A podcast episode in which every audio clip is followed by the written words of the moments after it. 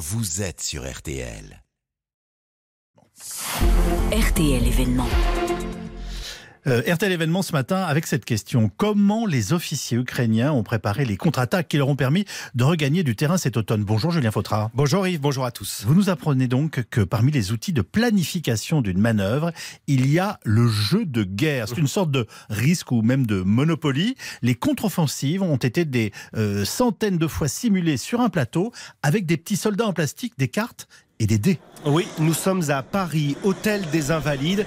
Les militaires ont enfilé, leur tri, mais on est bien loin de la boue et des tranchées du Donbass. C'est ici, alors que s'affrontent six équipes, France, États-Unis, Allemagne, Italie, Belgique, Angleterre, qu'on comprend comment peuvent se construire des stratégies, car plus aucune opération militaire n'est menée sans avoir été jouée sur une carte simulée avec des petits soldats en plastique ou en plomb pour les plus nostalgiques, avec en effet un dé, avec des cartes. Le spécialiste français du jeu de guerre s'appelle Antoine Bourguillot.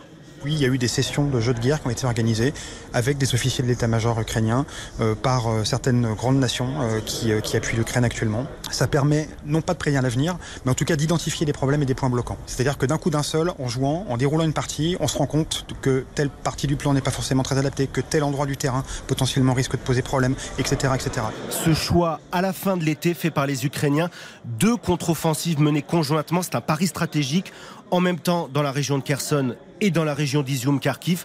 Ça a été joué avant dans les états-majors. L'état-major ukrainien qui a vu qu'il pouvait le faire, que les Russes seraient déstabilisés. Choix gagnant de la part de Kiev. On avait pu constater que euh, les Russes avaient énormément de problèmes de coordination et que donc du coup effectuer deux attaques simultanément dans deux points pas forcément euh, proches les uns des autres euh, était susceptible de les déstabiliser encore plus que si on faisait juste une, seule attaque en, un seul endroit. Dans la manière dont les, Ukrainiens ont mené leur préparation de, de leurs offensives, le jeu, ça a certainement été un appui extrêmement important pour affiner le plan.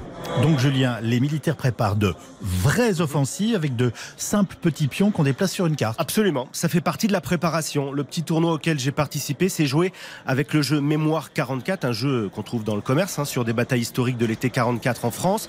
Les pions, ils sont de couleurs différentes selon les équipes, ils sont de la taille ou d'un bataillon ou d'une compagnie. Certains représentent les batteries d'artillerie, d'autres les chars, tout ce qu'on trouve sur le front et sur la carte posé sur la table, il y a les reliefs du terrain. Pas plus compliqué que ça dans le principe. Si on fait ça, ça va exposer, ça va exposer nos blindés sur le centre.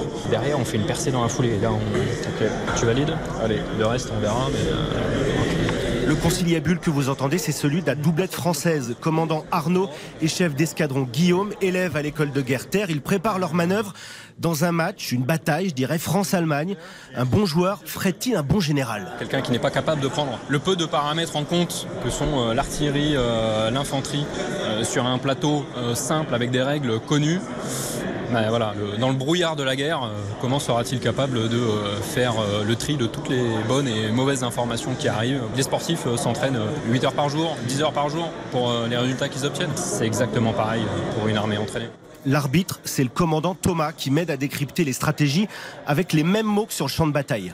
Pour l'instant, donc, euh, première attaque euh, aérienne de la part des Allemands, ce qui permet en fait de créer de l'attrition chez l'adversaire. Et donc les Français tentent de se défendre. Là, voilà, ils sont de, de se défendre. Et la question, c'est de savoir est-ce que, enfin, euh, par quel biais ils vont pouvoir réagir? Est-ce qu'ils vont utiliser leur artillerie qui leur permet de tirer plus loin avec euh, moins de dégâts? Tout est ouvert pour l'instant. Mais l'armée russe, elle, n'a pas joué ses offensives au préalable. Hein. En tout cas pour le colonel Sébastien Chenbeau, directeur de l'école de guerre terre, si l'armée russe avait joué davantage son plan, son plan du 24 février 2022 d'attaquer sur autant de fronts, de Kiev au nord jusqu'au sud de l'Ukraine, elle aurait identifié les difficultés. Ils avaient sûrement des présuppositions pour leur, pour leur action qui étaient fausses. Et présuppositions qu'ils auraient peut-être dû euh, challenger euh, beaucoup plus Hein, je pense notamment à, à, la réaction de la population euh, ukrainienne dont on voit bien qu'elle n'était pas à la hauteur des espérances de, des Russes. 200 ans qu'on utilise les jeux de guerre pour former les généraux. C'est l'armée allemande, la Prusse pour être précis, qui en est à l'origine. Et déjà, tous les imprévus de la guerre, en langage militaire, on appelle ça la friction, étaient simulés par des dés.